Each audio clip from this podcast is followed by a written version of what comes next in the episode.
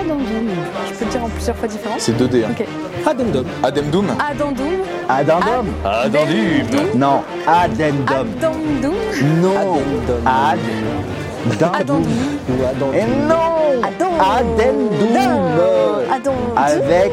Addendum. Ah, c'est ce que j'ai dit, addendum. Mais ça veut dire quoi? C'est euh, un ajout, un supplément. Ah yes, oui, add, addition. euh, Voilà, exactement. Addendum Mudneda Littérature. Le podcast euh, Poésie. J'ai trois mois. C'est l'hiver. Je suis emmitouflée dans mes couvertures dans le landau que m'a acheté ma grand-mère.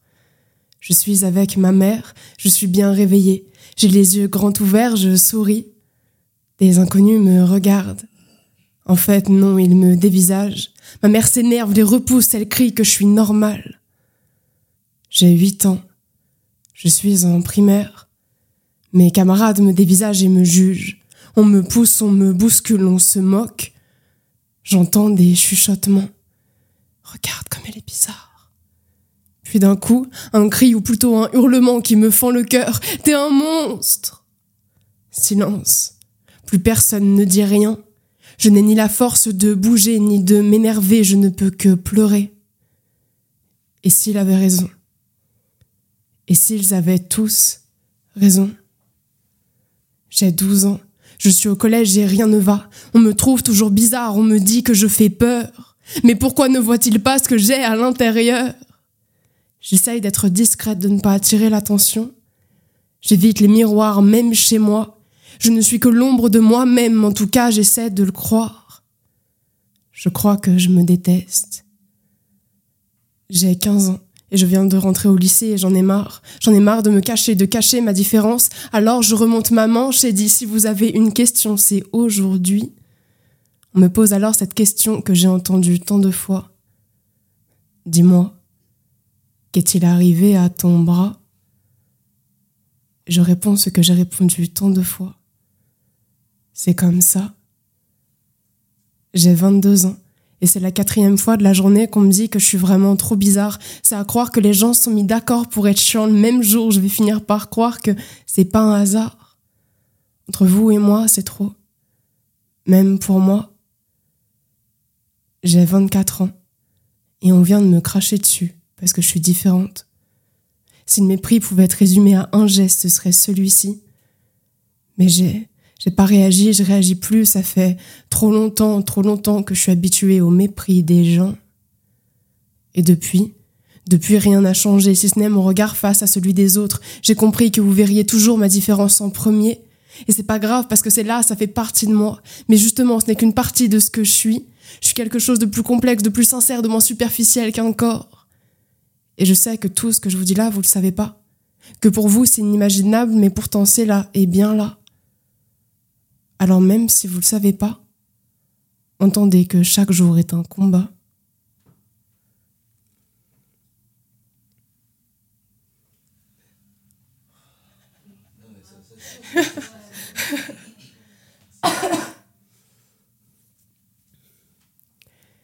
Il était une fois une princesse dans la plus haute tour d'un château. Elle attendait patiemment que son beau prince vienne la délivrer. Si les contes disaient vrai, cette princesse serait morte dans cette même tour, dans ce même château. Son beau prince se serait tapé une autre meuf sur le bord de la route ou serait parti avec ses potes parce que sortir c'est plus fun. Les contes nous apprennent à être passives, à attendre ce qu'on appelle le destin, à nous faire croire qu'on ne peut rien faire par nous-mêmes, à nous faire croire qu'on dépend d'un mec. Je vous refais l'histoire. La vraie. Il était une fois une femme dans la plus haute tour de son bâtiment. Elle n'attendait rien ni personne parce qu'elle a compris que c'était elle-même de construire sa vie. Elle n'attend pas son prince charmant déjà parce qu'il n'existe sûrement pas et en plus parce qu'elle n'a pas que ça à faire. Elle est sûre d'elle, elle croit en ses capacités. Elle est fière, elle est belle, pas parce que la société lui a dit de l'être, mais parce qu'elle se sent belle pour elle-même. Elle se maquille si elle veut, elle bouffe trop si elle veut. En fait, elle fait ce qu'elle veut parce qu'elle en a rien à foutre du regard des gens. Elle est célibataire depuis deux ans et on lui dit qu'il serait temps de se caser parce qu'il y a des enfants qui viennent après. Elle fait des gros doigts aux gens qui pensent comme ça, parce qu'elle est libre, en tout cas elle essaye de l'être. Tout n'est pas toujours simple parce qu'elle se défend elle-même, parce que se défendre face au gros lourd dans la rue, c'est un peu comme combattre le prince charmant relou de Shrek. Je lui dis non mais il insiste quand même. C'est pas toujours facile, mais c'est toujours mieux que de rester avec un mec qui t'a embrassé sans ton consentement. La Reine des Neiges avait raison sur un point. Pas besoin d'homme. Elle a quand même besoin de ses pouvoirs, mais c'est ok. Ça reste un Disney. Bref, je disais, elle fait peur notre princesse des temps modernes parce qu'elle a le choix. Elle a le choix de sa vie, de ses fréquentations, de ses ambitions. Elle a le choix de dire oui ou non. Elle a le choix de se créer ses propres aventures sans avoir à rendre de compte. Elle fait peur notre princesse des temps modernes justement parce que c'est pas une princesse, parce qu'elle n'a pas de compte à rendre, parce que si elle a envie de mentir, elle ment, parce qu'elle peut se tromper et que son monde va pas s'écrouler. Elle fait peur parce qu'on peut pas la contrôler. Elle peut baiser soir et dire non même après le troisième rendez-vous. Elle peut payer l'addition ou laisser le mec la payer, ce sera pas une michto. Elle peut oser faire le premier pas, demander son mec en mariage, décider qu'elle veut pas d'enfant ou décider d'en vouloir cinq. Elle fait ce qu'elle veut. La femme d'aujourd'hui n'est pas condamnée. Elle peut avoir la flemme, croire, vouloir, ne plus vouloir. Elle peut emmerder le monde, porter des jupes ou bien des joggings. Mais notre princesse moderne, elle a peur. Elle a peur la nuit seule, alors elle sert ses clés pour en faire une arme entre ses doigts. Elle a peur d'aller chez un mec parce qu'on sait jamais. Elle va à la salle parce qu'il faut que sa droite puisse faire mal. Elle s'entraîne, elle crie fort pour faire peur. Elle met un sweat trop grand pour que ça cache sa tenue ou ses formes. Elle a peur, mais pourtant elle continue. Elle continue de se battre. Pour certains et certaines, c'est juste une féministe de merde, mais pour elle, elle est ce qu'elle veut. Parce que si les petites filles sages vont au paradis, les autres vont où elles veulent. Alors elle se casse sur sa moto en disant au monde d'arrêter de lui casser les couilles. Notre princesse des temps modernes, c'est un putain de modèle.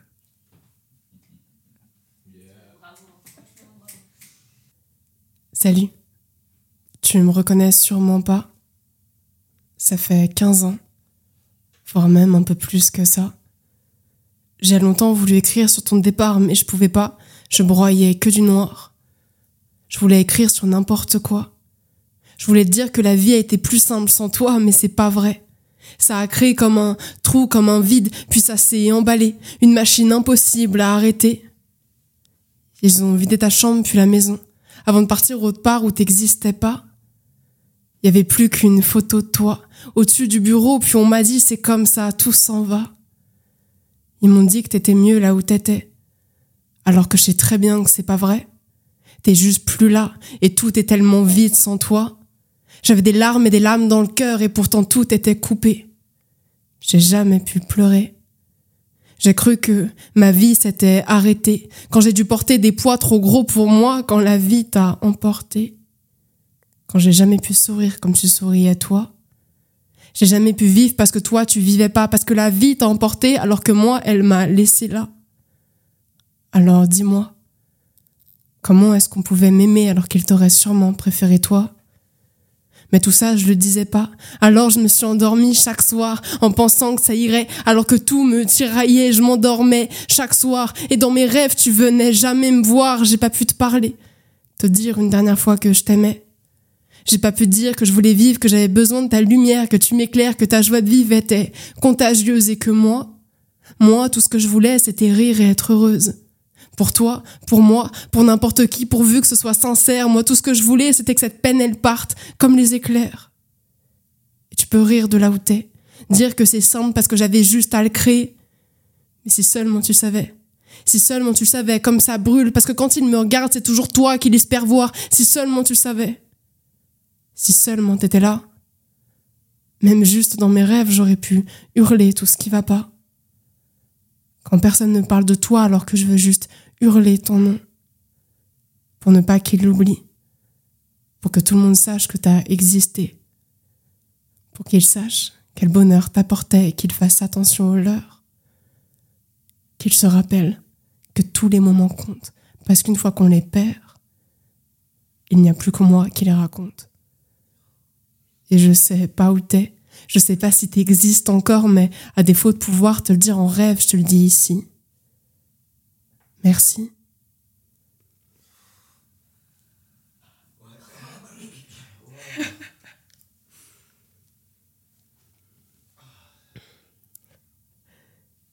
J'ai 12 ans. Et aujourd'hui, maman pleure. Je l'ai vue prendre le téléphone, crier très fort qu'elle ne partirait jamais. Je l'ai vu appeler sa mère, sa sœur, demander comment c'était possible. Aujourd'hui, maman pleure encore. On va devoir partir de notre appartement parce qu'ils veulent détruire notre bâtiment. J'ai envie d'agir, mais comment? Je suis énervée. Je suis énervée parce qu'on me prend de haut, parce que quand je parle, on ne m'écoute pas. Parce que j'ai 12 ans et qu'on me dit que je ne compte pas. Je ne compte pas et on me dit que je ne vaux rien. Et depuis, depuis ça défile. Le temps passe, les visites, le téléphone qui sonne, les papiers pour le, bailleur, pour le bailleur, devoir gérer la paperasse, les visites et tout le reste, alors que je n'y comprends rien. C'est un cri du cœur, un cri de détresse, presque de haine, un cri qui veut dire on est là, venez nous aider, on galère. C'est un cri lancé haut fort avec tout l'air de mes poumons. Et pourtant, c'est un cri perdu parce que personne n'y répond. Je suis énervée, mais je crois que j'ai surtout peur. Peur parce que je ne peux rien faire contre eux. J'ai peur pour moi, ma famille, parce que si on part, ce sera plus petit, parce que mamie n'est pas sur le bail, parce que mes parents parlent mal français, parce que si je fais une erreur, c'est ma famille qui paie. Dis-moi, toi, comment le vis-tu?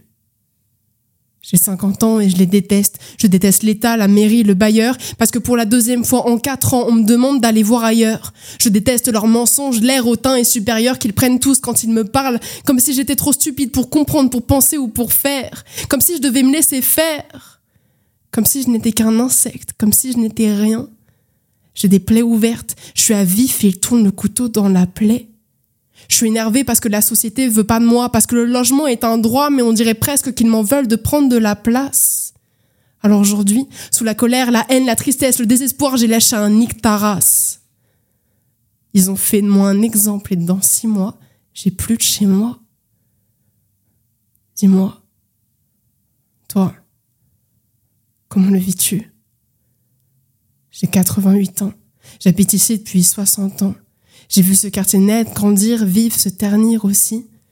J'ai vu les enfants grandir, partir, puis revenir. Ils disent que notre quartier est pourri alors qu'il regorge de sourires.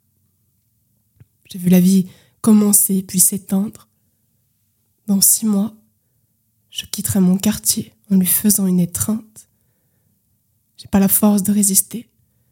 Mais 68 est bien loin et de toute façon, à quoi ça sert de vouloir tout changer?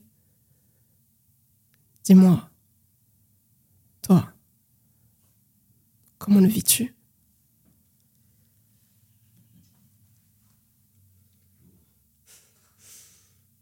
On est classe.